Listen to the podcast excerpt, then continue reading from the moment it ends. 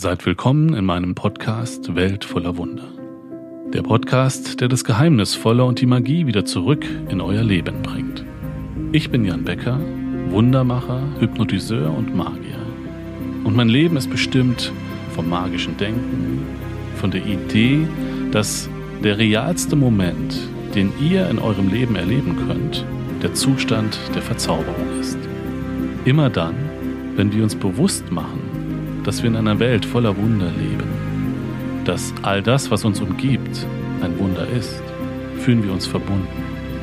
Immer dann, wenn wir das Wunderbare, die Verzauberung der Welt verneinen, trennen wir uns von ihr. Für mich ist es wichtig, die unterschiedlichsten Menschen begrüßen zu dürfen, mit all ihren unterschiedlichen Perspektiven auf das Leben.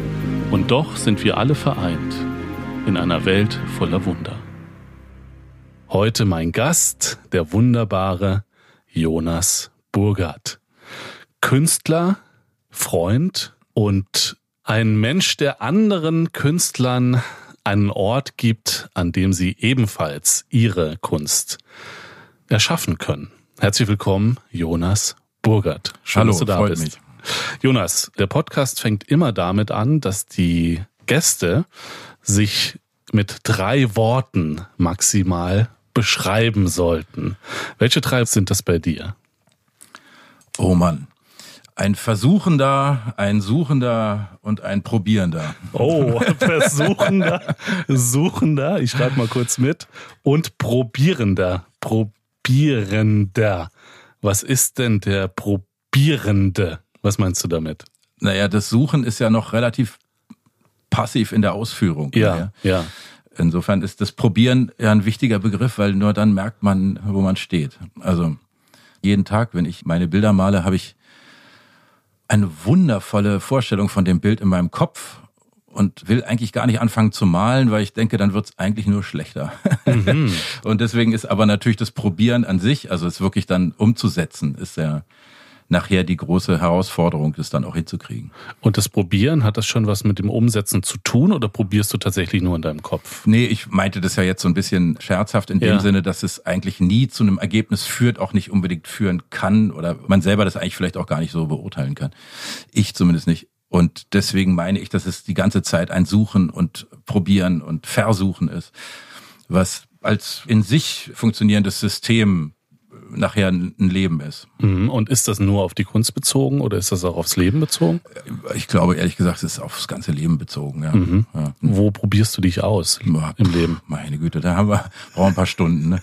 Aber also, na, alles. Es ist ja ein endloser Lernprozess. Insofern, es gibt ja eigentlich nie eine, andersrum, ich habe noch nie einen Menschen getroffen, der wirklich selbstbewusst ist, zum Beispiel. Aha. Noch nie gesehen. Oh, das ist interessant. Ja, und ich habe auch noch nie diesen ganzen Theorien geglaubt, die sagen, eine Erklärung zu haben für die Dinge. Mhm. Also insofern, ich wurde dafür immer skeptischer. Am Anfang habe ich das auch gedacht, das ist ja auch eine ganz lustige Entwicklung. Ne? Wenn man so, ja. als ich, glaube ich, als ich so 18, 19 war, gibt's ja so eine Phase, haben, glaube ich, viele, wo ich dachte, ich weiß alles. Da habe ich irgendwie, weiß ich, habe ich Celan und Nietzsche und hin und her und den ganzen Wahnsinn und die ganzen französischen Philosophen und hin und, und dachte, ja, wie, was habt ihr alle hier eigentlich so? Also, was ist das Problem? Ich ja. weiß doch, wie die Welt läuft. Mhm. Und dann wird's immer weniger. Ne? Gab es doch mal dieses tolle Interview mit Heiner Müller. Mhm. Da stand er kurz vorm Ende seines Lebens auf seinem Balkon im Plattenbau da irgendwo und gab noch ein Interview und da haben, haben sie ihn gefragt und da hat er gesagt, ah, wissen Sie, als ich 19 war, hatte ich auf alles eine Antwort und dann wurde es jedes Jahr eine Antwort weniger.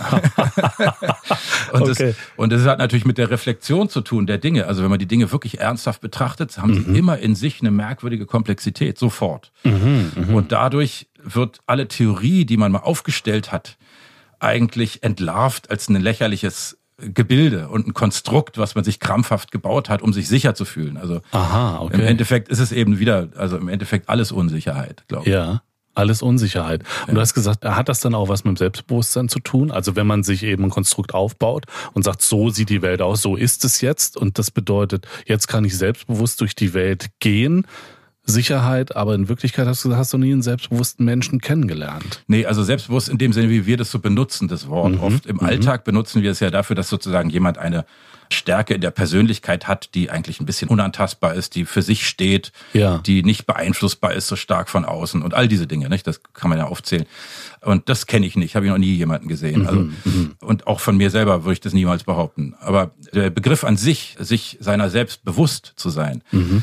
der beinhaltet eigentlich schon die ganze Problematik, finde ich. Also in dem Moment, wo ich wirklich versuche, sehr bewusst und wirklich zu reflektieren, was ich bin und denke und fühle, dann merke ich ja, wie unsicher ich bin. Und dann merke ich ja, wie ich mich selber anlüge, wenn ich irgendeiner Theorie aufsitze. Oder so. Mhm, also so mhm. ging es mir immer. Ne? Ich kann ja. natürlich nur von mir sprechen. Für mich wurde das immer abwegiger. Auch als ich sämtliche religiösen Prinzipien und all diese Dinge waren für mich eigentlich immer, wenn ich tief da reingehe und weiter bohre, komme ich eigentlich immer wieder an den Punkt, dass wir dieses eigentlich als ja, als ein Definitionsorgan brauchen, ein bisschen. Also aber auch eben eine Stütze ist. Mhm. Und die Stütze an sich brauchen wir auch nur, ja, weil wir alleine nicht stehen. Ja, das ist ja das Komische eigentlich. Mhm. Wie meinst du das alleine nicht stehen? Ja, ich weiß nicht. Also klingt jetzt alles vielleicht ein bisschen albern, aber ich finde dieses instinktive Handeln, was, mhm. was Tiere zum Beispiel ja sehr stark haben, mhm. das ist ja was, was wir so ein bisschen abgelegt haben und eine Selbstreflexion bekommen haben, also eine Ich-Erkenntnis, all diese Dinge und worüber die Philosophie ja seit Jahrtausenden diskutiert und so und die Psychologie und alle eigentlich. Und das ist ja auch hochinteressant und das ist ja sozusagen ein Vor- und ein Nachteil. Nicht? Das instinktive Handeln stellt eben nicht die Sinnfrage da drin, sondern es agiert eingebettet in ein Prinzip. Aber die Selbstreflexion macht natürlich, die Erkenntnis macht dich stark und gleichzeitig natürlich irre schwach, mhm. finde ich. Mhm. Inwieweit macht dich diese Erkenntnis schwach? Naja, ich habe einfach immer noch keine Ahnung, warum da draußen ein Baum steht. Mhm. Weiß, warum steht der da? Was soll das? Also mhm. nicht, wir haben uns mhm. alle geeinigt zu wissen, was ein Baum ist, aber wir mhm. haben natürlich alle gleichzeitig überhaupt keine Ahnung, was ein Baum ist. Weil die Phänomenologie dieser Situation, in der wir hier sind auf diesem Planeten, ist natürlich nicht gelöst, sondern die ist immer noch da. Und dann gibt's natürlich den riesigen Faktor des Zeitablaufs und dass die Sanduhr rieselt und wir alle wissen, irgendwann ist zu Ende. Aha. Und diese Urangst vom Tod ist, glaube ich, eigentlich in jedem Menschen. Ich weiß nicht, das wüsste nicht, dass sich das irgendwie ändern könnte. Ich glaube auch gar nicht, dass es der Plan ist. Die Natur ist ja ziemlich pfiffig, die will ja das gar nicht. Die will ja irgendwie eine Ambivalenz herstellen und eine permanente Reibung. Insofern ist es ja sogar auch vielleicht eine der genialsten Erfindungen überhaupt, glaube ich. Ist, mhm. glaube ich, die Anziehung zweier Gegensätze. Also das ist ja fantastisch, die Idee. Ne? Also alte Yin und Yang Idee. Oder? Ja, ja. Aber überhaupt die Idee, dass zwei Energien konträr laufen mhm. und sich aber bedingen irgendwie. Also einerseits, sie entfernen sich nicht voneinander, sondern sie hängen direkt aneinander. Also du meinst Energien. jetzt gerade Leben, Tod zum Beispiel, oder? Leben, Tod, alle möglichen Kontraste, die wir kennen. Mhm. Ne, von, mhm. Schmerz und Freude und es gibt ja tausende. Und komischerweise hängen die alle immer ganz dicht aneinander. Ja. Die sind nicht so, man kann nicht sagen, den Schmerz schmeiße ich jetzt mal weg und gehe um die Ecke oder so. Mhm. nee. Ne, bieg mal ab irgendwo.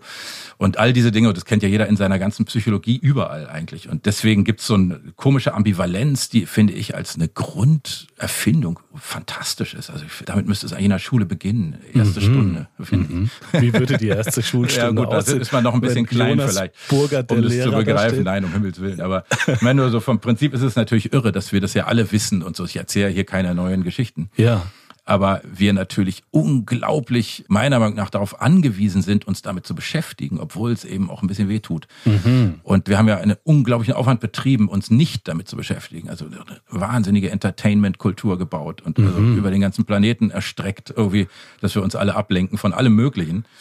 Und selbst in jeder Beziehung wird es so gemacht. Und mhm. also nicht gibt es Rituale, die verhindern, dass eigentlich wirklich gesprochen wird. Also ich meine es so gar nicht so negativ, aber ja, ja. man kann es ja auch nicht jeden Tag machen, aber es ist irgendwie ein Teil, der einfach die ganze Zeit da ist, finde ich. Mhm. Und der Probierende, der kommt damit besser klar? Der Witz am Probieren ist eben wirklich eine Sache umzusetzen und in dem Moment eine Tat folgen zu lassen mhm. der Sache. Ja? Also sei es jetzt handwerklich oder geistig, ist egal, aber es ist eine Tat. Die Tat wird probiert. Ja? Also es wird sozusagen probiert, den Inhalt umzusetzen auf irgendeine Art und Weise. Und das ist, habe ich immer gemerkt, in dem Sinne sehr befriedigend, obwohl es natürlich eigentlich immer scheitert. Ne? Also, mhm. also mhm. ich habe mhm. noch nie ein Bild gemalt, was so aussah, wie ich dachte. Also, okay. Also, aber vom Prinzip ist natürlich der Weg an sich mit all dem, was da passiert, ist eben beschreitbarer, finde ich, wenn ich äh, eine Definition von mir selber herstelle, indem ich probiere, indem ich dann weiß ich, wer ich bin, wo ich bin, was ich kann, was ich nicht kann. Ne? Ganz wichtig im Leben zu wissen, was man nicht kann. Äh, ja. Extrem wichtig, finde ich. Ich finde das gerade ein enorm entspannender Gedanke. Ja, finde ich, ich auch. probiere, ich probiere stetig ja. und das Endprodukt, das Ziel wird dadurch nicht so wichtig, gerade jetzt in meiner Vorstellung, genau, sondern vielmehr ja. der Prozess des Probierens steht im Mittelpunkt. Also wenn ich ehrlich bin mit mir, mhm. Kann ich gar nicht behaupten, dass ich irgendwas erreicht hätte damit, mhm. mit dem Probieren. Mhm. Deswegen bleibt es immer irgendwie ein Probieren. Mhm. Es hört nicht auf, finde ich. Also ich habe wüsste nicht, wann diese Perfektion, von der wir alle ja immer träumen, wir haben ja alle so ein Honig immer vor uns stehen und denken immer, da müssen wir hin. Ne? Ja.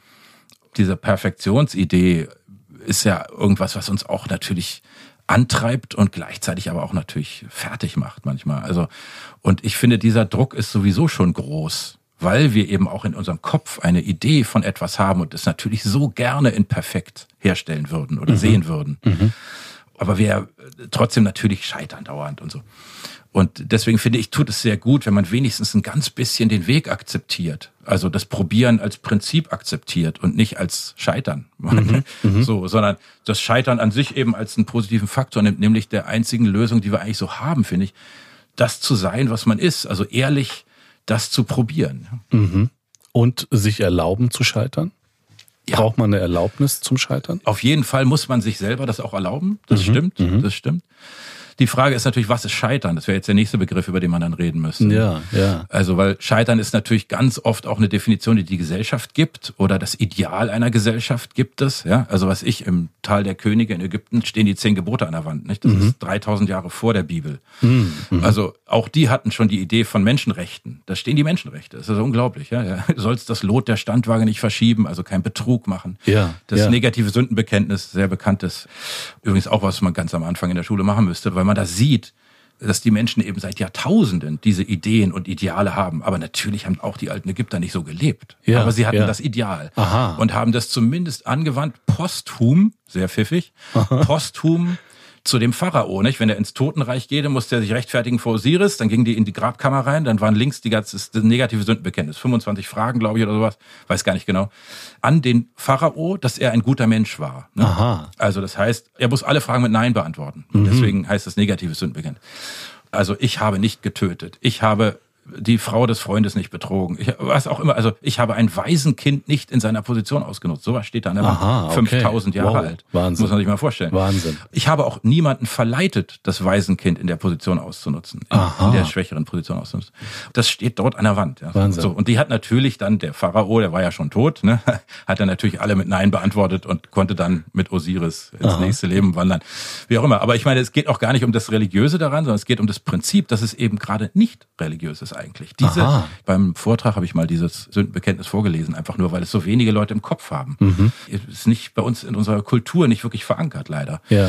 Und müsste es aber sein, finde ich die ersten schriftlichen Aufzeichnungen von Menschenrechten auf der Welt. Ne? Wahnsinn. Und dann habe ich gesprochen mit einer Wissenschaftlerin, ich glaube in Leipzig war die an der Uni tätig und die ist eine der Koryphäen auf der Welt für die altägyptischen Hieroglyphen und den ganzen Inhalt dazu um mich abzusichern, dass ich da nicht was Falsches sage dazu und so. Ne? Ja. Und dann hat die gesagt, dass inzwischen die Forschung soweit ist, dass die sagen, ja, es ist wirklich da drin sind 20 Prozent sind religiöse Fragen und 80 Prozent sind eben nicht religiöse Fragen, sondern mhm. sind sehr menschlich, zwischenmenschliche, übergeordnete Prinzipien. Ne? Und das mhm. ist ganz interessant. Also steht auch, du sollst den Gott nicht beleidigen und so. Ja, ja, ja. Klar.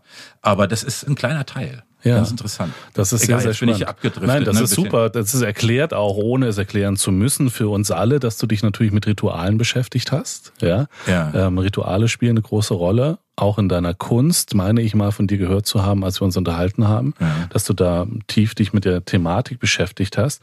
Und ist denn dann ein Ritual, wenn wir da vielleicht gleich nochmal ein bisschen tiefer einsteigen, nicht im Endeffekt auch eine Form des Probierens? Ja, bestimmt.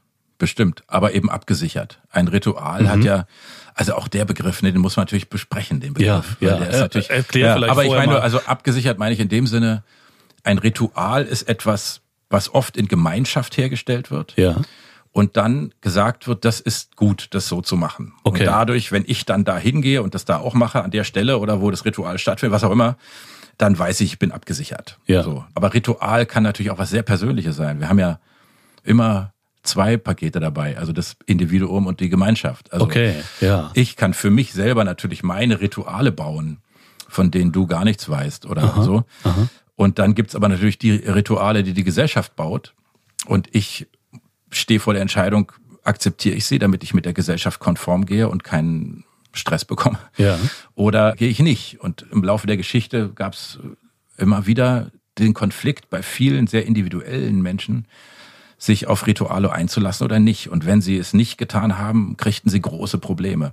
Und das ist heute natürlich alles liberaler geworden und gerade religiös war ein großer Druck da. Ja. Und deswegen finde ich es ein Ritual an sich erstmal zu hinterfragen als Begriff. Ne? Also weil viele sagen ja auch, was ich, wenn sie jeden Morgen um acht einen Kaffee trinken, das sei ein Ritual. Ist ein Ritual, mein morgendliches Kaffeeritual. Genau, ja? genau. Ja. Und das glaube ich, stimmt aber nicht. Das mhm. ist eine mhm. Gewohnheit oder ein Rhythmus mhm. oder weil irgendwie sowas. Wie definierst du Sondern Ritual? Ritual wäre, wenn dieser Kaffeegenuss um acht Uhr eine geistige Funktion erfüllt. Aha. Also wenn, Aha. wenn der sozusagen einen Mehrwert kreiert, geistig, wie auch immer, also jetzt, aber, ja. aber einen Mehrwert kreiert. Wenn es nur eine Tatsache ist, die pragmatisch ausgeführt wird, dann weiß ich nicht, Ne? Ja. Jeder geht auch morgens aufs Klo. Oder, also das ist jetzt nicht, wir wollen ja über einen anderen Inhalt da reden eigentlich. Ja, und das, ja. also der Begriff Ritual ist ja schon ein großer Begriff. Also würde ich jetzt sagen, es müsste ein Mehrwert entstehen, der mehr ist als die Summe der Einzelteile in dem Moment. Mhm, also, mhm. nicht? also wenn jetzt jemand sagen würde, ich trinke morgens um acht einen Kaffee, dann gucke ich immer diagonal rechts aus dem Fenster und spüre einen geistigen Wind durch meinen Kopf laufen. Mhm. Und dann merke ich, ich bin wach. So, dann würde ich sagen, ah, okay, das klingt schon eher nach einem Ritual. Also da kommt sozusagen was, was ich nicht greifen kann, ja. was ich nicht pragmatisch erklären kann. Das hat der, sieht da irgendeinen Wind durch seinen Kopf, dass er wach wird. Ja. Wie auch immer. Habe ich mir jetzt gerade ausgedacht, äh, keine Ahnung, aber Ja. dann würde ich schon sagen, okay, da ist eine Persönlichkeit, die setzt sozusagen die Triggerpunkte, also der Kaffee, ohne den Kaffee geht's nicht, Ja. weil der ist der Anlass oder sowas. Aha, Ne, ja, äh, wieso? ja. Und dann entsteht eine Art Ritual von einer ganz privaten Religion oder was Ja, auch immer. ja, die Kaffeereligion. Was auch immer, ja.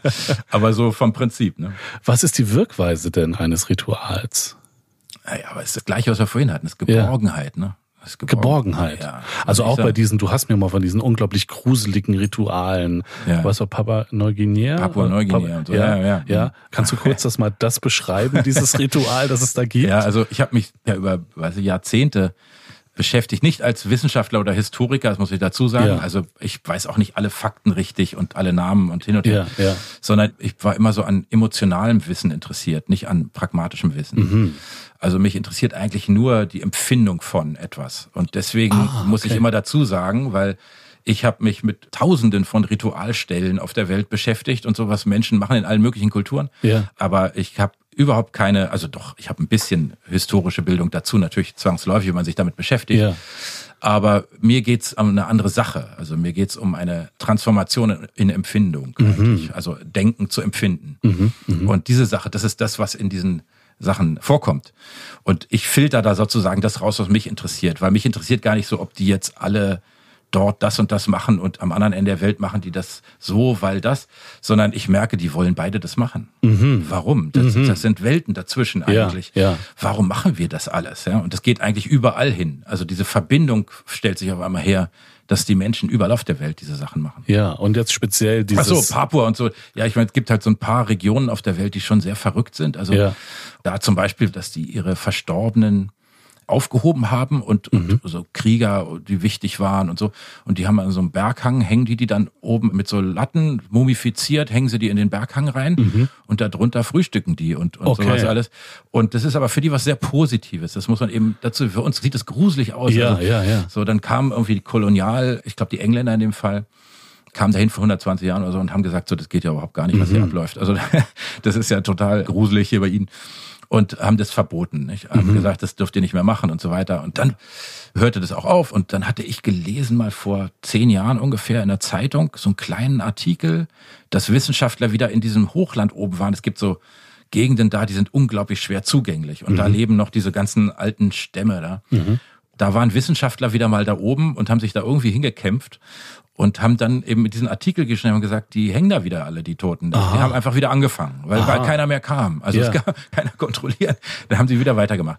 Weil das für die wahrscheinlich absurd war, weil es eigentlich ja was sehr Positives war. Ja. Was, für die war das ja eine Kontakt halten zu den Ahnen und so eine Sachen. Und Mhm, für uns sieht nur halt diese Mumie so gruselig aus, aus unserer Sicht. Ja. Für die war das gar nicht so. Die sehen das ganz anders. Nicht? Das war für die ein Ehrenplatz dort. Und so.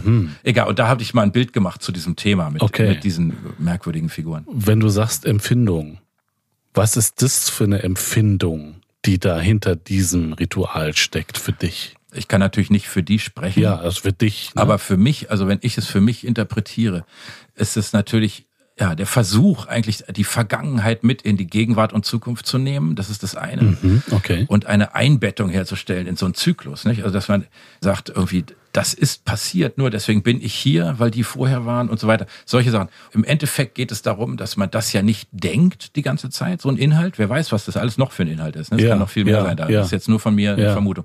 Also das nicht loslassen wollen von dem, was war. Mhm. Es gibt ja lauter so Faktoren, die da reinkommen. Aber auf der anderen Seite, was für mich aber viel wichtiger ist, was ist das eigentlich für ein Klang? Also wie klingt das? Aha, okay. Also das ist das, Ja. was mich interessiert dann. Also der Ja. Historiker geht dann ins Detail und weiß und die Wissenschaftler, die wissen dann darüber. Ja. Mich interessiert dann eher, wie klingt denn so ein Moment? Also ich sage jetzt Klang, weil das so abstrakt ist, nicht? Ja. weil es eben in die Empfindung geht. Ich transformiere eine Situation in eine Empfindung. Mhm. Das wäre so, wie wenn wir beide jetzt hier sitzen und wir würden für das ganze Ding auf einmal einen Ton singen müssen. Aha, wir müssten okay. uns entscheiden, welcher Ton ist denn das jetzt? Ja, Weißt du, spannend. wie war denn dieses Gespräch? Sehr spannend. so? Oder Ja, unsere ja. Freundschaft oder wie auch immer. Ja, ja, ja. Und das kann man mit allem machen eigentlich. Es geht eigentlich darum, dass die Sprache in der Transformation einen neuen Zugang bekommen kann zu uns. Das ist ja, was die bildende Kunst oder die Kunst insgesamt ja macht. Sie, finde ich, also ich finde sie immer dann stark, wenn sie in der Lage ist, einen Inhalt zu nehmen und den zu transformieren in eine Empfindung, also in einen Klang, in eine Farbe, in eine Form, in Kalt-Warm-Kontrast, in was auch immer, Komposition, diese ganzen Sachen. Ja. Also mich interessiert dann, erstens natürlich interessiert mich das Bedürfnis, warum wollen die das machen und warum gibt es diese irrsinnigen Bedürfnisse nach geistiger Heimat? ne? Weltweit. Nach, einer- weltweit, Ja, nach ja. geistiger Repräsentanz. Ja? Ja. Also man möchte eingebettet sein in etwas. Deswegen am Anfang mit der Unsicherheit. Ne? Ja, Also ja. wir möchten uns einbetten in einen Sinnzusammenhang, in einen größeren Zusammenhang. Wir möchten wissen, warum. Nicht? Also ich habe mir nachbauen lassen, das meiner Meinung nach das erste Kunstwerk der Welt überhaupt. Das ist dieser Löwenmensch aus der Höhle in Schwaben. Mhm. Der ist nochmal 10.000 Jahre älter als die Venus-Figuren, Venus von Willendorf. Wow. Und man weiß über den eigentlich gar nichts. Ja, den ja. haben sie gefunden in dieser einen Höhle in Schwaben. Und der ist so 30, 40 Zentimeter hoch. Der steht in Ulm hinter Panzerglas im Museum und Mhm. 40.000 Jahre alt. Das ist ein Gegenstand, der hat nur eine geistige Funktion. Der erste Gegenstand, den es gibt, der nur eine geistige Funktion hat. Wow. Der steht auch nicht. Das ist ein Menschenkörper mit einem Löwenkopf oben drauf. Sehr berühmt, kennen ja viele. Ja. Und entscheidend zum Beispiel, was ich nicht wusste, ist, der steht gar nicht. Das heißt, die Füße sind nicht horizontal, sondern so angewinkelt. Das heißt, die haben den in der Hand gehabt. Das ist das, was die jetzt mittlerweile denken darüber. Wird ja geforscht seit 100 Jahren an dem Ding. Dass die den sich in die Hand gegeben haben, nicht wie eine Gottheit, wie eine, was auch immer das war. Man weiß es nicht. Aber interessant ist ja eigentlich die Frage, woher kam das Bedürfnis, sowas zu tun überhaupt? Was sollte das? Nicht? Ja, Vorher hatten ja. sie, was ich, ein Faustkeil und haben was reingeritzt, ein Ornament oder so. Oder haben ihre Hand an der Wand abgedrückt oder so eine Sachen. Das ist noch was anderes. Oder Ja. haben einen Mammut nachgemalt, was sie irgendwo gesehen haben in der Lascaux-Höhle oder so. Aber der Kunstbegriff ist natürlich, finde ich, dann einer noch, dass, also dieser Löwenmensch macht einen ganz anderen Schritt. Also er, Mhm. er sagt, ich erfinde richtig eine Figur, die es gar nicht gibt. Nicht? Ein Menschenkörper mit einem Löwenkopf, Mhm. wie ein Fabelwesen. Ja. Und das ist etwas, damit kann ich nichts schneiden, da kann ich nicht hauen mit. Das ist nur für mein geistiges Prinzip. Mhm. Und das ist der entscheidende Schritt, finde ich, in der Transformation. Ne? Die wussten auch, es gibt keinen Menschen mit einem Löwenkopf. Ja, das wussten die auch. Ja, ja. Aber sie haben gesagt, nein, nein, aber darum geht's überhaupt gar nicht. Es geht ja nicht um Naturalismus oder Darstellung von dem, was da ist, sondern es geht um Darstellung von dem, was auch da ist. Aha. Nicht? Was sozusagen im Subtext liegt, was ich empfinde oder träume oder was auch immer. Ah, okay. Nicht? Was mich begleitet. Was selbst, auch da ist. ja, selbst in, einem, in einer Wachhalluzination, also selbst wie man sagt, Tagtraum oder so. Also die Nachtträume finde ich zum Beispiel gar nicht so interessant. Ja. Ich finde die Tagträume hochinteressant. Also Okay, dass ich warum? sozusagen, ja, weil mein Bewusstsein voll eingeschaltet ist und ich trotzdem die Geister nicht loswerde. Aha, ja, ja. Also ja. die sind ja trotzdem da. Völlig Ja, verrückt ja. eigentlich. Also das ganze pragmatische Prinzip ist ja was, was wir uns bauen, um überhaupt leben zu können. Was auch richtig ist übrigens, ne, finde ich. Also Ja. dass, dass man sehr klar miteinander eine Sprache entwickelt, um sich zu verstehen, Regeln aufstellt, Menschenrechte hatten wir vorhin. genau. Lauter so Dinge. Ja, Ja. Wir müssen ja miteinander funktionieren, sonst bringen wir uns alle um oder was auch immer. Ja. Und das ist alles richtig. Trotzdem wissen wir, dass es die andere Welt eben auch die ganze Zeit gibt. Also es gibt ja tausende von Abgründen und Merkwürdigkeiten, die wir alle ja haben. Also das, wir wissen ja um diese Dinge. Die da sind. Ja, ja eben, die da sind. Genau, die sind da und die sind aber eben auch im wachen Zustand da. Ne? Mhm. Wir, auch Illusionen sind ja keine artifiziellen Dinge, mhm. sondern Illusionen sind Teil unseres Lebens. Stetig. Immer, ja, überall. Ja, also absolut. jeder hat eine Projektion auf andere Menschen, eine Erwartung, ja. von der andere Person keine Ahnung hat und so weiter. Also wir können ja gar nicht umhin. Das heißt, wir müssen damit irgendwie agieren. Ja. Und interessant ist eben, dass dieses Bedürfnis sehr früh bei Menschen schon aufkam, also im Verhältnis früh, wenn man jetzt die ganze Geschichte der Natur anguckt, seit dem Urknall ist es natürlich überhaupt nicht früh, sondern mhm. ganz mhm. spät. Mhm. Hat es natürlich irre lange gedauert. Aber ich glaube, weiß nicht, der erste menschenähnliche Schädel ist im Tschad oder was, acht Millionen Jahre. Der lief zumindest schon aufrecht. Mhm. Das ist mhm. auch eine Weile, ne? Bis mhm. vor 40.000 Jahren schon hat schon eine Weile Zeit. gedauert. Ja, ja. Aber jedenfalls ist das, das Prinzip des Bedürfnisses ist ja eigentlich das Interessante, finde ich. Also interessant ja. finde ich ja, warum will ich das? Also ne, ja, wo kommt es ja. her? Dieses Bedürfnis. Also du äh, gehst da sogar noch mal einen Schritt weiter. Du sagst nicht, wir haben einmal ein Objekt und das kann man aufschlüsseln in die Idee und in die Physis. Ja. Ne? Das mhm. kennen wir, dass wir sagen, okay, da ist ein Objekt, eine Uhr vor mir. Die Idee ist, zeigt mir die Zeit an. Das eigentliche Objekt sind ein paar, ja, Striche, die da drauf sind, dann ist es irgendwie aus Metall und dann sind zwei Stäbe, die so im Kreis laufen. Wir verbinden Idee und Objekt und plötzlich wird's zur Uhr. Ja. Du gehst noch einen Schritt weiter. Du sagst, warum brauchen wir eigentlich die Uhr? Ja, ja, Warum unbedingt. brauchen wir? Was ist das Bedürfnis dahinter? Genau. Das genau, ist sehr, ja. sehr spannend. Und ja. dann gehst du aber meines Erachtens, wie du es gerade beschrieben hast, nochmal einen Schritt weiter. Du nimmst also das Bedürfnis und transformierst es wieder um in etwas Neues im ja. Akt der Kunst. In eine andere Sprache, ja, genau. In eine andere Sprache. Ja, also weil ich denke eben, es ist unglaublich wichtig, dass wir auf einer Ebene miteinander kommunizieren können, die frei ist, ein bisschen. Mhm. Also ich kann ja im Prinzip, also in der bildenden Kunst, wo ich jetzt bin, zehn Punkte auf dem Bierdeckel malen und sagen, es ist ein Sternenhimmel. Also die Proportion ist so absurd. Mhm. also, mhm. also in ganz klein kann ich die völlige Illusion herstellen. Ich kann sozusagen eigentlich jeden Tag eine Sprache neu erfinden. Ich weiß noch nicht, ob sie einer mit mir sprechen will, aber Aha, die stimmt. Möglichkeit ist da. Also die Freiheit ist da. Und was eben noch dazu kommt, was ganz wichtig ist, ist, dass wir alle über die Empfindung im Endeffekt, glaube ich, entscheiden. Also wir entscheiden nicht über Fakten. Also mhm es gibt keine einzige Autowerbung, wo mir die ganzen technischen Details aufgelistet werden und ich entscheide dann, das zu kaufen. Mhm. Sondern das ist irgendwie eine hübsche Frau, die mit dem Auto um die Kurve fährt. Was auch immer. Also das ist ja die ganze Zeit so. Also ja, ja. das ist ja, wir wissen ja eigentlich auch alle, dass wir über solche Wege entscheiden. Ja. Es gibt doch sogar Theorien, dass wir innerhalb von weiß ich, ein paar hunderte Sekunden entscheiden, ob wir jemanden sympathisch finden oder nicht. Da Absolut, haben wir gar nicht ne? mit der Person ja. geredet. Ich meine 0,8 so, Sekunden. Irgendwie sowas Irres, genau, ja, du ja, weißt sowas. Ja, genau. da bist du ja Profi. Aber jedenfalls diese ganzen Sachen. Und das Verrückte ist ja eigentlich, dass wir manchmal eben das sehr vernachlässigen, diese Sprache zu sprechen miteinander, weil wir mhm. nicht wissen, wo sind die Tools? Also wie haben wir die Werkzeuge in der Hand, da überhaupt miteinander zu sprechen auf der Ebene? Und ein Weg ist natürlich in der Kunst, und der war für mich dann der überzeugende Weg, dort eine Sprache einfach zu formulieren. Mhm. Also einfach eine Welt zu bauen im Prinzip. Und dadurch auf einer anderen Ebene miteinander zu sprechen. Und im Endeffekt, selbst wenn jemand, was ich, sich an so ein Bild gar nicht erinnert später, ja. vielleicht erinnert er sich aber wieder an einen Klang ja, oder an eine, da war so eine Unruhe in diesem Bild und man weiß aber gar nicht warum und so eine Sachen. Also ich beschäftige mich viel mit so guten Fehlern also ich mache ja so figürliche Malerei auch und ja. ähm, mir geht's nie um Naturalismus, mir geht's nie darum, eine Person darzustellen, die es gibt. Das will ich gar nicht so sehr. Ja. Sondern ich bremse kurz davor und versuche dann zum Beispiel gute Fehler in eine Psychologie zu bauen und zu merken, mhm. dass irgendwas ist, das Auge ist zu kalt und dann mhm. weiß ich gar nicht, warum ich dieses Bild mir nie wieder angucken will. Zum mhm. Beispiel. Das ist irgendwie unangenehm gewesen. Ja. Ich weiß ja. aber gar nicht warum, weil mein Bewusstsein gar nicht wahrgenommen hat, was es eigentlich ist, mhm.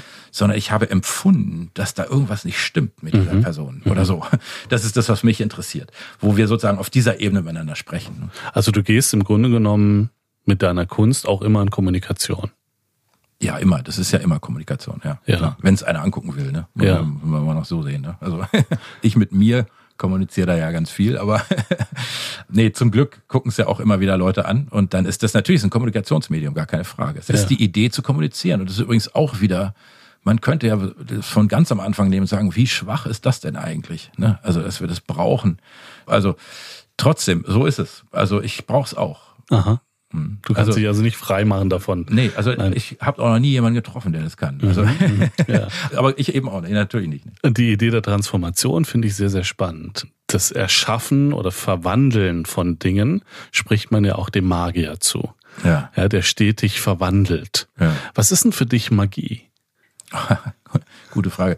Das fragt mich der Profi. Ja? Jetzt soll ich meine Laienantwort geben. Ja? Genau. Ja, tiefe Falle. Ähm, Was ist das für dich? Mann? Magie ist natürlich, das Tolle an dem Wort Magie ist ja eigentlich, dass es eben das Unerklärliche beinhaltet. Mhm. Also, mhm. also, dass meine Ratio ausgeschaltet wird mhm. für einen Moment. Mhm.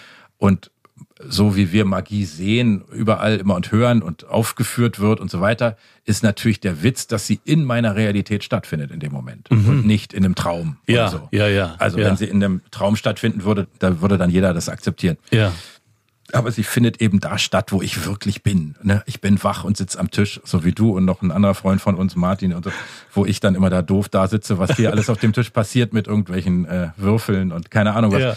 So, und das ist natürlich toll. Großartig ist ja eigentlich daran, finde ich, die Idee, dass das Vertrauen in diese normale Rationalität mal kurz gestört wird mhm, mhm. und wir dann anders kommunizieren dürfen auch ein bisschen. Und das ist mhm. ja auch mhm. wieder sowas. Mhm. Also, mhm. und das ist übrigens auch nochmal ein ganz entscheidender Punkt dabei ist. Wir sind ja in der Lage, alles aufzuladen mit allem, mhm. ne, was wir eben hatten mit der Illusion und der Projektion zu anderen Menschen. Wir können ja alles aufladen. Also ich erinnere mich zum Beispiel, ich hatte als Kind, hat mir meine Mutter erzählt, Regenwürmer immer neben meinem Bett in so einer Zigarrenschachtel, in so einer alten, so eine Holzzigarrenschachtel. Ja. Da hatte ich Regenwürmer drin, die ich draußen gefunden habe. Und meine Mutter wollte die immer wegschmeißen und ich bin total durchgedreht. Also mhm. Die waren für mich richtig wichtig, diese Regenwürmer. Kein Mensch weiß warum. Ich weiß es, wie gesagt, gar nicht mehr. Sie ja. sagte, das war für mich, ich habe geschrien, also wenn irgendwas mit. Aber das Interessante daran ist ja jetzt nicht die Regenwürmer, sondern das Interessante ist die Tatsache, dass ich in der Lage bin, als Mensch eine Sache mit meinem Geist so aufzuladen, dass sie rückwirkend für mich eine Position einnimmt, die wirklich wichtig ist. Ja? Ich ja, hatte auch Stöcker, ja. die waren ganz wichtig. Stöcker, also irgendwas, also das passiert, das geht, ja. Also mhm. und bei unseren Kindern sehen wir das ja auch solche Sachen, dass auf einmal wir denken, das ist ja völlig, das ist ja da da schon fast, also ja. was die da machen, also ja. völlig absurde Ideen die aber ganz ernst sind, ganz ernst in dem Moment. Das ist ja kein Witz. Ne? Und absolut real werden in und, dem Moment. Ne? Genau, ja. genau, richtig, genau. Sie werden real, sie werden Teil unserer Realität. Die Illusion ist ein Teil unserer Realität. Wir können Aha. nicht umhin. Sie Aha. ist ein Teil unserer Realität. Immer. Ja. Ich würde sogar sagen, andersrum. Ich weiß gar nicht, ob schon mal jemand die Illusion abgeschaltet hat im Leben. Ja. Ich glaube, das ja. gibt's gar nicht. Nee. Also, nee. ich glaube, das gibt's nicht. Das wäre mal interessant, ob man das mal andersrum, den Guru, der da meditiert, mal andersrum. Und doch machst du eine Unterscheidung zwischen, weil du gerade gesagt hast, hier Magie und dann hast du so eher Zaubertricks im Kopf. Und ich weiß von dir, dass du das eigentlich gar nicht magst, Zaubertricks.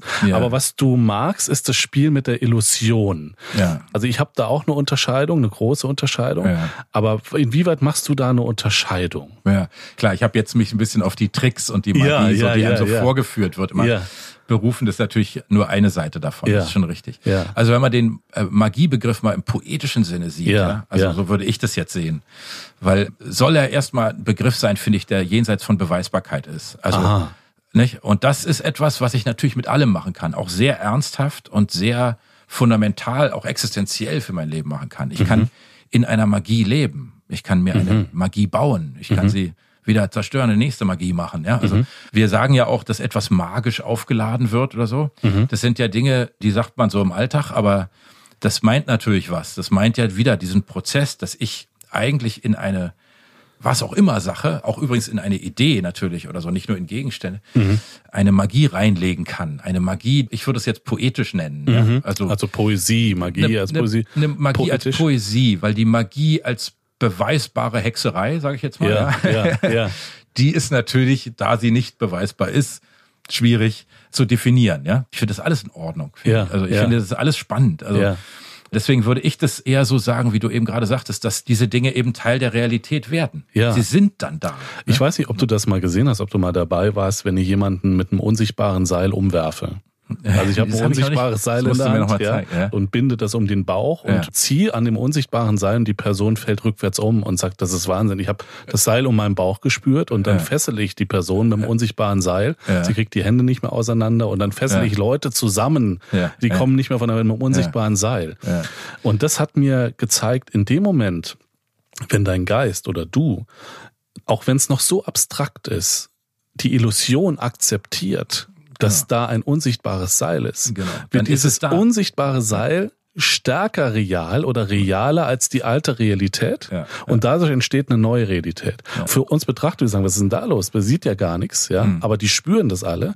Aber das Physische macht überhaupt keinen Unterschied. Wenn du das akzeptierst, da ist ein unsichtbares Seil, kann ich dich fesseln, kann dich hinführen, wo ich will. Genau, du kommst nicht mehr los, weil du das akzeptiert hast. Also sobald, und es kann noch so abstrakt sein, wir akzeptieren, mhm. Dass das real ist, ja. wird die alte Realität unreal ja. und die neue Realität ist absolut ja. brauchbar. Aber es gibt eben eine geistige Realität. Mhm. Ne? Mhm. Das ist ja dieses mhm. Seil. Mhm. Also diese Personen, die da waren, die haben sich eben darauf wirklich eingelassen und haben mhm. sozusagen die Energie des illusionistischen Seils. Mhm. Also dieser, mhm. das haben sie zugelassen. Zugelassen, ja. ja. Und das ist ja, was ich meine, wir alle kennen das. Wir alle, was ich, wenn wir Angst haben, fangen wir an zu zittern. Warum das denn eigentlich? Also was ja. soll das? Ja. Also der geistige Einfluss ist ja unglaublich stark in, in, den Körper. Ja. Und so kann der natürlich alles Mögliche beeinflussen. Wir kennen ja jeder die Situation, gab es nicht immer damals dieses wenn der Kellner, wenn man ihn anspricht auf das Tablett mit den 30 Gläsern drauf, dann fällt's um. Ne? Wenn, ja, wenn ja. dann rennt er einfach um. So, also da laufen ja Prozesse ab, die wir gar nicht richtig äh, in unser rationales Bewusstsein bekommen, sondern die auch übrigens ganz normal sind, glaube ich. Die gehören mhm. so mit dazu mhm. eigentlich. Ne? Mhm. Insofern, ich bin da ein großer Verfechter von, dass man das mal eben betrachtet und wirklich ernst nimmt, dass wir ja. alle in der Lage sind, noch ganz andere Dinge zu tun, ja. als wir so tun. Ja. Es, ist, es ist unglaublich spannend. Ich erinnere mich auch gerade noch an ein anderes kleines Experiment, das ich jetzt vor kurzem gemacht habe in so einem Seminar.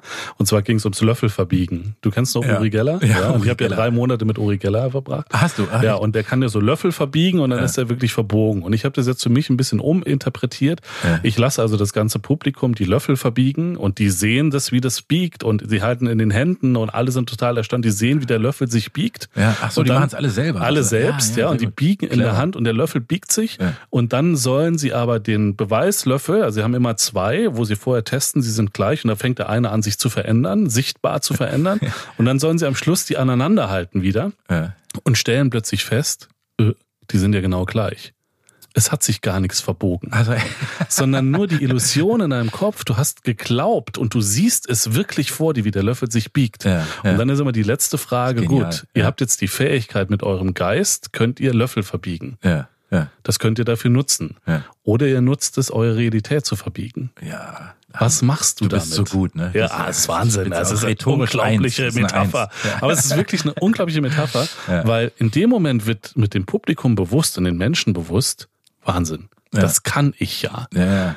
Und es wäre so eine andere Superpower, hat, wenn hat man nicht auch immer ein bisschen Angst davor, dass die das alle benutzen? Also ich habe auch ein bisschen Angst davor. Naja, wir, weißt du, die Idee ist also, tatsächlich, die du auch angesprochen hast, wir können gar nicht anders, als zu illusionieren als ja. zu halluzinieren. Das geht gar nicht. Unsere Sinne sind begrenzt. Wir sehen nicht in den atomaren Raum. Unsere Augen sind nicht dafür gemacht. Wir hören nicht alle Klänge. Wir fühlen nicht alle Berührungen. Das können wir gar nicht spüren.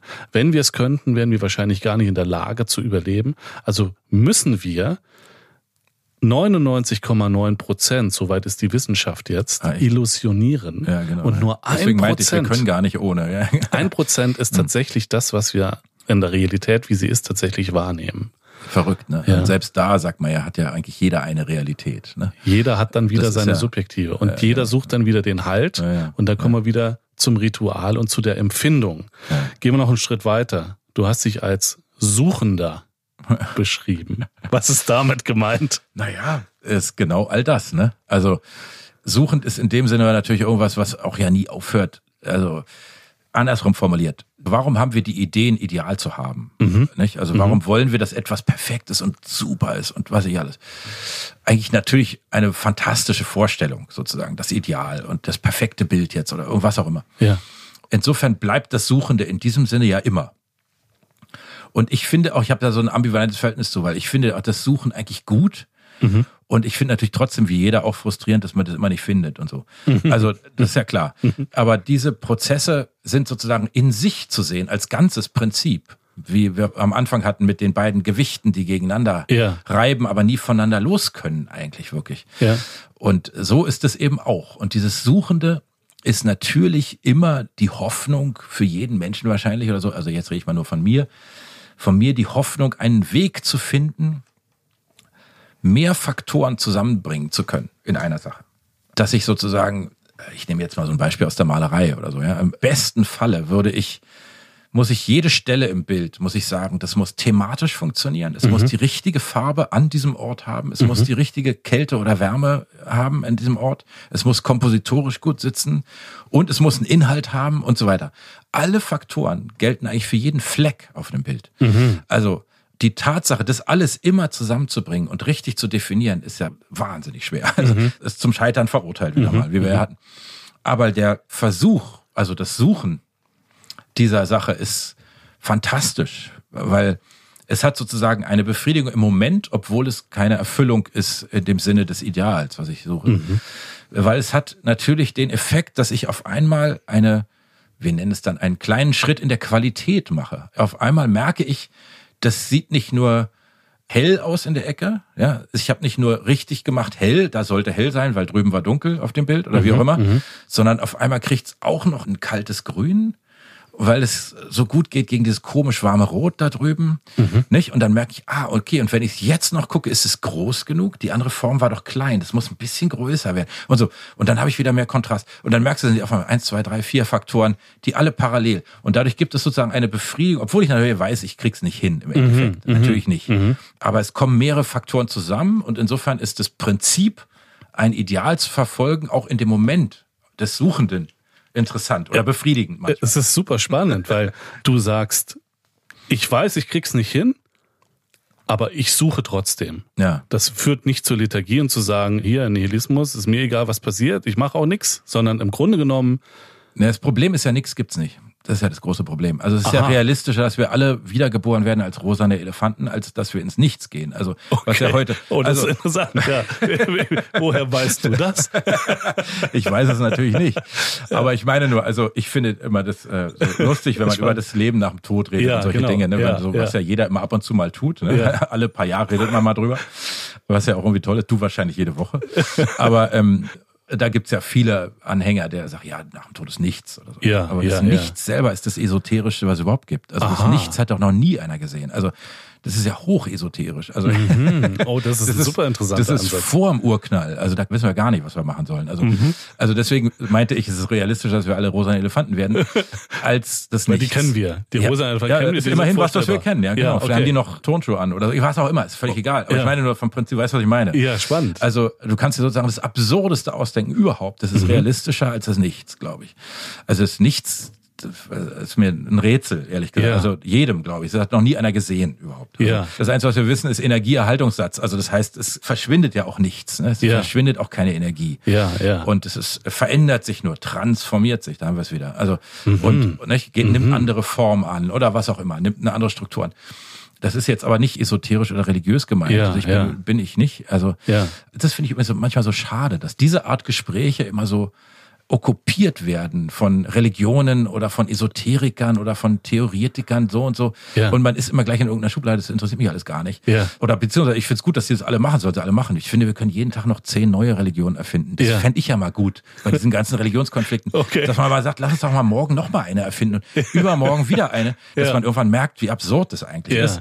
Und dass wir natürlich alle eine Religion haben können, die wir wollen oder was mhm. auch immer. Also so, egal, das ist jetzt ein anderes Thema. Aber von der Idee her einfach nur diese Themen, da wäre es jetzt mal der Begriff pragmatisch gut. Weißt du? Mhm. Dass man genau diese Bereiche, die immer von Esoterikern besetzt werden mhm. oder so, mhm. dass wir genau die mal ganz nüchtern angucken. Ja, ja, also, dass man die mal ja. einfach so anguckt und sagt, ja, ja ne, klar, also warum eigentlich nicht? Also das andere wäre komisch. Also irgendwie so, dass man mal so ein bisschen darüber normaler redet. Ja, was passiert da wirklich? Ja, also ja, die Frage, was ja. passiert da wirklich, wenn du das erlebst? Was passiert bei einem Erleuchtungserlebnis wirklich? Was ist das? Was ist das? Genau, ohne dass man immer gleich irgendeiner nicht es ist. Eine Sekte ne? genau. äh, gleich. Äh, ja, es angehört. ist Gott dann im Endeffekt und da hört es auch auf. Ja, also die Suche auch übrigens der ganze Gottesbegriff. Ne? Mhm. ist doch auch hochinteressant, den mal wirklich anzugucken. Mhm. Also ja, ist doch also rührend, wie Menschen Götter erfunden haben oder Tausende über die Geschichte der Menschheit, ja. Hunderttausende ja. Götter. Ja. Immer wieder brauchen wir einen Gott und dann machen wir uns wieder einen und ja. es ist doch rührend irgendwie auch. Ne? Aber also interessanterweise schön, könnte man jetzt, wenn man deine Kunst betrachtet,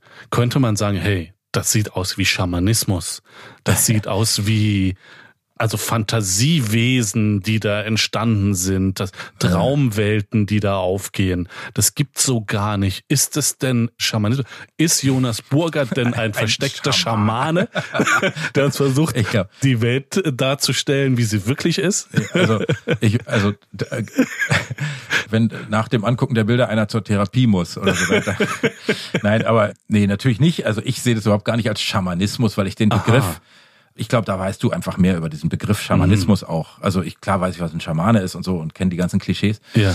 Es geht ja eigentlich darum, dass es ein Transporteur ist, wenn ich es richtig verstehe. Eigentlich jemand, der eine Brücke baut zwischen den hier lebenden Menschen und der geistigen Welt und wie mhm. auch immer. Und die mhm. gab es übrigens ja auf der ganzen Welt verteilt, mhm. von mhm. Sibirien bis sonst wo. Mhm. Und es ist ja eine ganz alte Idee, eine Person zu haben, die diese Kommunikation herstellt. Ja.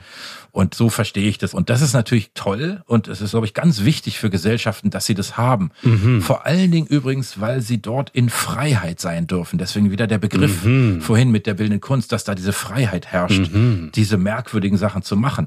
Und in gesellschaftlichen Strukturen mit all ihrem Druck und Gesetzen und Religionen und so weiter, da ist eben dieser Schamane auf einmal ein Ort. Also wenn ein Mensch zu einem Schamane ging in die Hütte, ja, ja sage ich jetzt ja, mal, ja da drin durfte passieren, was auch immer. Ah, ne? das ist sehr spannend. Ein ganz ja. entscheidender Punkt dabei, glaube ja, ich. Also wie du ja. sagtest, nicht, da durften die Menschen auf einmal ihr geistiges Seil rumknoten. Genau, ne? ja, es so. gibt da den leeren Raum sozusagen. Genau, und der, der war legitim. Darf es darf entstehen und es darf auch peinlich werden und merkwürdig und nicht all das, was für die Gesellschaft nicht geht. Ja. Und das ist ja die große Krux, übrigens auch in der künstlerischen Arbeit sich in einen anderen Zustand zu bringen, mhm. im Gegensatz zur Gesellschaft auch. Die Gesellschaft ist pragmatisch orientiert, klar, entschieden, nicht so, das ist alles das Erfolgsrezept der Gesellschaft, ist auch gut, ist in Ordnung. Aber die bildende Kunst soll meiner Meinung nach eine andere Idee verfolgen, nämlich Empfindlichkeit herstellen, Verletzbarkeit, die Wunde mal angucken, mhm. die Merkwürdigkeiten zulassen, die Schwächen zulassen, also all diese Dinge. Ja, also ich habe, glaube ich, weiß ich nicht, ja, ich bin immer noch dabei, aber ich würde sagen, ich habe 20 Jahre gebraucht, das Selbstbewusstsein zu haben, überhaupt ehrlich zu sein in der Kunst. Aber es gibt doch gar keine selbstbewussten Menschen. Nein, genau, die gibt's nicht. Das Selbstbewusstsein zu haben, so ein bisschen davon. Ja, okay. genau. Ja, ja, also für ja, mich ja. zu klären, dass ich mit mir okay bin, auch wenn ich, ja. wenn ich meine Wunden zeige, ja, also ja. oder eine Verletzlichkeit herstelle, eine Empfindlichkeit und so. Ja. Und das sensible, empfindliche ist ja, was wir gerne verstecken, natürlich, ist ja klar. Aber es ist natürlich unfassbar reich. Also da, ja. da liegen Welten. Ja, ja, das ist unglaublich. Also in uns, in unseren Illusionen, dieser 99,9 Prozent, da drin liegt Wahnsinn. Verletzbar zu sein, das zuzulassen. Ja. Sogar damit zu arbeiten. Damit richtig. zu arbeiten, ja. Und das auch zu spüren, dass in dem Moment, wenn du verletzbar bist, kann auch was Neues entstehen. Weil dieses ja, Selbstbewusstsein ja. kommt ja meist aus einer Abgeklärtheit heraus, zu sagen, mhm. ich weiß, wie die Welt funktioniert, wie wir das Gespräch eröffnet haben. Genau, ja, Und genau. Verletzbarkeit bedeutet, ich bin vielleicht probierender. Ja, ja. Ich bin vielleicht suchender. Und das Leben ist pure Transformation, ja. stetige Veränderung. Ja. Vielleicht gibt es eine Dynamik, in der Welt, in der wir leben. Und das ist die Dynamik der Transformation. Exakt, Stetige ja. Veränderung. Stetige Veränderung, ja, ja genau. Und, und, übrigens ist das auch eine Sache, die man auch für sich als Persönlichkeit, mir ging das immer so, deswegen meinte ich das eben, so ein langer Prozess, also dass man auch den eigenen psychologischen Abrieb äh, lieben lernt. Ja? Mhm. Also nicht dieser Haufen Späne, der ja, ist ja, ja, den, ja, dass man den auch für sich akzeptiert. Und dieser Begriff der Reue zum Beispiel, nicht? Also, dass mhm. man etwas bereut von sich, was man getan hat. Klar, mhm. es gibt Dinge im Leben, da ist es so. Also, es, jeder kennt Dinge, die er bereut, wirklich und mhm. auch zu Recht bereut. Aber es gibt auch einen Gesellschaftendruck, der uns einredet zu bereuen. Und das ist auch wieder falsch. Also ich glaube, wichtig ist eben, dass man da auch irgendwie wirklich mit diesem Paket arbeitet. Ne? Mhm. Auch mit den merkwürdigen Sachen. Das ist sehr spannend. Kommen wir zu einer merkwürdigen Sache, die ich für jeden Gast mache. Und zwar werfe ich ein Würfelorakel oh. für jeden Gast. Das habe ja. ich für dich auch getan. Das passt wieder sehr gut, wenn du dir die anderen Folgen mal anschaust okay. äh, oder ja. hörst du wirst feststellen, es passt irgendwo immer. Das ist sehr, sehr spannend. Ich habe das für dich getan, lieber Jonas Burgert. Also sag mir nochmal genau, was du gemacht hast. Ich habe also drei Würfel genommen, habe ja. die gewürfelt und dann kommt eine Kombination heraus. Dann habe ich so eine Klatte und da gibt's so verschiedene Überschriften und die Bedeutungen. Ah, okay, und das habe ja. ich gesucht. Bei dir war es Lower Water over Fire, also weniger Wasser über dem Feuer. Und als Überschrift stand da The Diplomat. Ja. Der Diplomat. Und das ist eigentlich sehr, sehr schön, weil da steht Soothing a Situation, also jemand, der in der Lage ist, Situationen zu beruhigen und Beschwichtigen einer Person und Support ohne zu verändern. Wen zu verändern? Dinge um dich herum. Ah, okay. Also Dinge Ja. zu unterstützen, sein zu lassen, Sein zu lassen, wie sie sind. ohne einzugreifen Ah, ja, okay. in den Prozess. Und ich finde, das beschreibt, als du angefangen hast mit, es gibt diese Polaritäten. Du bist jetzt niemand, der reingeht und sagt, ich will aber jetzt nur den einen Pol und der andere ist mir egal. Nee, hast sondern recht, du lässt es so, ne? Ja. es ist so diplomatisch mit dem, was ist, Eigentlich auch mit mir umzugehen. selber, ne? Also die Diplomatie mit einem selbst. Ne? Also ich dachte gerade, Diplomat ist ja auch der, der dir vorgeschickt wird, die ganze Soße irgendwie mal Ja, ne, zu beruhigen. also, ja. Ich werde auch zu mir selber vorgeschickt, natürlich, wie jeder das Ja, auch kennt. ja, ja. Genau, aber es ist, stimmt schon. Also ich war früher auch sehr dogmatisch auch auf eine Mhm, Art. Und mein Vater war sehr dogmatisch. Der war auch sehr strikt. Mhm. Der hat gesagt, also nach Hölderlin hat nie wieder einer ein gutes Buch geschrieben in der deutschen Mhm. Ja, Sprache. Weißt du so? Und dann denkst du so als Kind, ach du Scheiße, also was, was denn jetzt? Ist ja schon eine Weile her. Also so ganz hohe Ansprüche und sehr äh, fest da drin. Also tolle Sachen. Das war alles irgendwie ja richtig, leider Gottes auch noch, was er gesagt hat. Ja. Also, also nicht ganz, aber es war schon sehr, sehr gut und sehr fundiert. Aber ich habe eben gemerkt, dass diese Steifheit, die dadurch entsteht, nicht meine Idee war. Und deswegen habe ich immer mehr meinen starken Theorien, die ich vertreten habe, früher nicht mehr geglaubt. Ja, ich mir selber nicht. Und Wow. die Größe Ja. muss man natürlich auch haben. Absolut. Dass ja. man selber erkennt, vergiss es, Alter. Du hast gedacht, das ist richtig, aber großer es ist Moment. eben nicht richtig. Ja, ja. Also wenn man eine starke Persönlichkeit kennenlernt, ist es meistens die, die solche Schwächen zugeben kann, finde ich. Also, Mhm. Ja. aber jedenfalls, ich wurde immer skeptischer für sehr klare, entschiedene Theorien Mhm. und Erklärungen über die Welt. Und deswegen kommt es irgendwie gut hin, was du da sagst, Ja, ne? dass ich sozusagen Diplomat in meiner eigenen Sache auch bin. Total. Und also der erste Gedanke hatte ich natürlich, war dieser Moment, dass du dieses wunderbare Areal auch für andere Künstler geschaffen hast, ja, wo du Ateliers zur Verfügung stellst, wo Menschen, die sehr hochkreativ sind, arbeiten können, im geschützten Raum. Ja. Im Grunde genommen baust du da einen geschützten Raum, ja. Ja, Das ist da tatsächlich, das passt da irgendwo alles. Aber jetzt nach unserem sehr intensiven und schönen Gespräch ist der Diplomat natürlich noch viel tiefer. Ja. Ja, also ganz, also das ist ja fast schon ein diplomatischer Umgang mit dir selbst und mit anderen und der Realität. Ja, genau. Aber das Einzige, was mich ein bisschen stört, ist, dass der Diplomat natürlich immer im Auftrage handelt. Ja, ja, und eigentlich als Persönlichkeit völlig unwichtig ist. Ja. Also das meine ich jetzt nicht, dass meine Persönlichkeit wichtig wäre, Ja, sondern ich ja. meine es in dem Sinne, dass das hier so ein bisschen sagt, dass ich gar kein Risiko gehe Mhm. und das nur um ein gutes Ergebnis zu erzielen.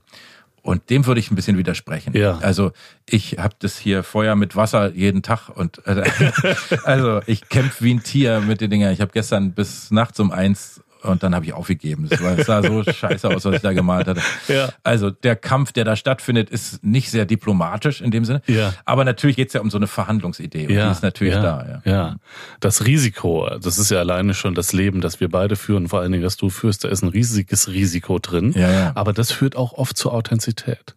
Ja, soziale weil man muss Risiken sich- einzugehen, das ist tatsächlich, das führt dich ja zu dich, weil du, Ja, du du kannst musst- dich ja nur auf Ja, dich du musst verlassen. echt sein. Ich habe Ja, auch, ich habe ja. damals, als ich irgendwie 20 war, 25 war, keine Ahnung, Ja. da habe ich da jeden Tag gesessen, habe ich nicht was anderes machen kann. Also ich meine, das Leben, Ja. ich hatte nichts. Ich hatte wirklich, ich habe Ja. unterm Sozialhilfesatz gelebt, habe Ja. aber natürlich niemals Geld vom Staat genommen, weil ich dachte, das ist ja meine Entscheidung. Ich bin Ja. ein junger, gesunder, gebildeter Mann. Ich kann auch was anderes machen und Geld verdienen. Ja.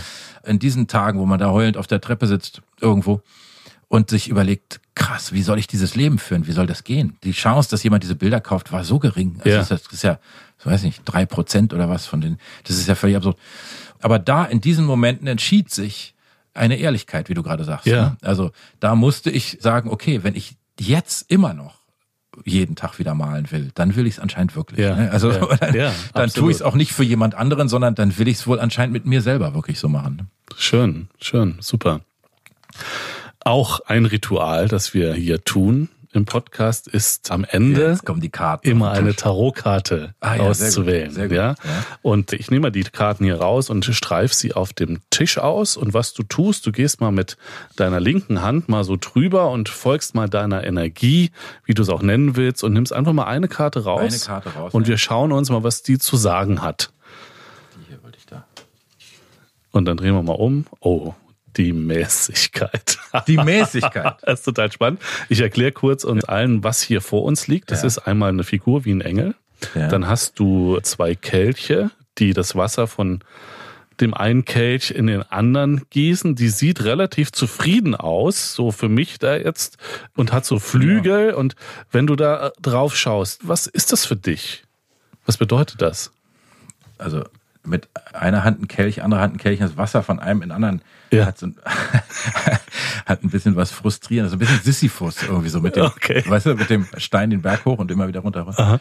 Aber irgendwie in sich ruhend, ne? Also irgendwie wohl ganz zufrieden so. Ja. Also jetzt nichts Dramatisches. Also steht und für die Engel ist natürlich, klingt ja irgendwie nach einer sehr ja, ausgewogenen Situation. So. Ja. ja. Was es hier für mich gerade klar macht, ist natürlich der Diplomat. Ja, da ist er wieder. Sehr gut. Das ist ja, wieder der Umgang, ne? Ja. Also zu sagen, ich gehe mäßig mit den Momenten um. Dennoch, und das ist. Aber man muss auch, das ist übrigens wirklich ganz interessant, ja. weil, weil es gibt ja so Punkte im Leben, wo man merkt, was mache ich mit meiner Emotion? Ne? Also wie steuere ich die und wie handhab ich die? Also, ja. Und die Frage ist sozusagen, wie viel Risiko gehe ich wo ein? Im Leben. Ja. Und ich kenne Leute, die gehen so wahnsinnig viel Risiko im Alltag. In, mhm. also die fahren mit 100 in eine Kurve mhm. ja, oder sowas, mhm. irgendwo mit einem Motorrad oder so. Ja. Und da habe ich immer, bei mir mal alle Riegel haben gesagt, Vorsicht. Also das finde ich jetzt nicht, der Sinnzusammenhang ist nicht mehr da. Ja. so, ja. Also ja. das für diese kleine Emotion, die ich da, vielleicht äh, es hat es was mit dem Diplomaten zu tun. Die ja. Ich habe mich unglaublich fokussiert, meinen ganzen Mut und mein ganzes Risiko und Emotion in gewisse Bereiche zu geben mhm. und nicht mhm. in alle. Also viele meiner Kollegen, gerade in der Kunst, sind mhm. ja so, die sind wahnsinnig emotional im überall. Ja, also ja. so im ganzen Leben. Ne? Das, ja.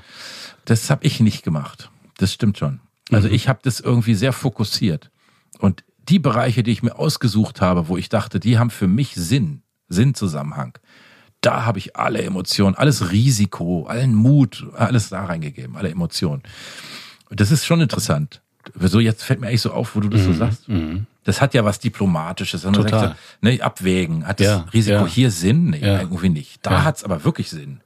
Und so. Also ich habe immer, wenn es für mich Sinn zusammenhang hatte, bin ich hohes Risiko gegangen. Und ich sehe das in deiner Person tatsächlich nicht im Sinne von der ist total logisch, rational und durchdacht. Im Gegenteil, das ist ein rein emotionaler Ausdruck, den du da lebst. Ein emotionaler Diplomat. Ein emotionaler Diplomat und das ist eventuell ein schönes Schlusswort. Ja. Der ich finde, es klingt harmonischer, als ich bin, aber ich nehme es gern an. Ja. du darfst es.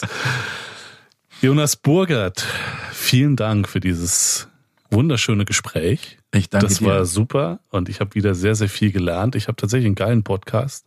Ich würde das ja, ich bin ich, wir müssen das mal beschenkt. andersrum machen. Du ja, hast genau. immer so viel, immer wenn wir uns treffen und reden, kommt von dir eigentlich immer irrsinniges Zeug. Deswegen. Nee, ich danke dir sehr. So vielen neuen Ideen und ja, ich wünsche uns allen einen Weg der wunderbaren, nicht esoterischen, sondern tatsächlichen Transformation.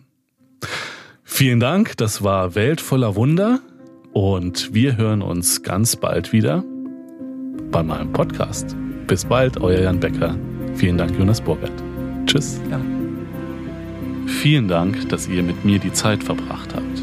Ich freue mich, wenn ihr diesen Podcast abonniert auf iTunes, Deezer, Spotify und überall dort, wo es Podcasts gibt. Lasst mir auch gerne eine Bewertung oder einen Kommentar da oder schreibt mir ein Feedback. Bis zur nächsten Folge Welt voller Wunder.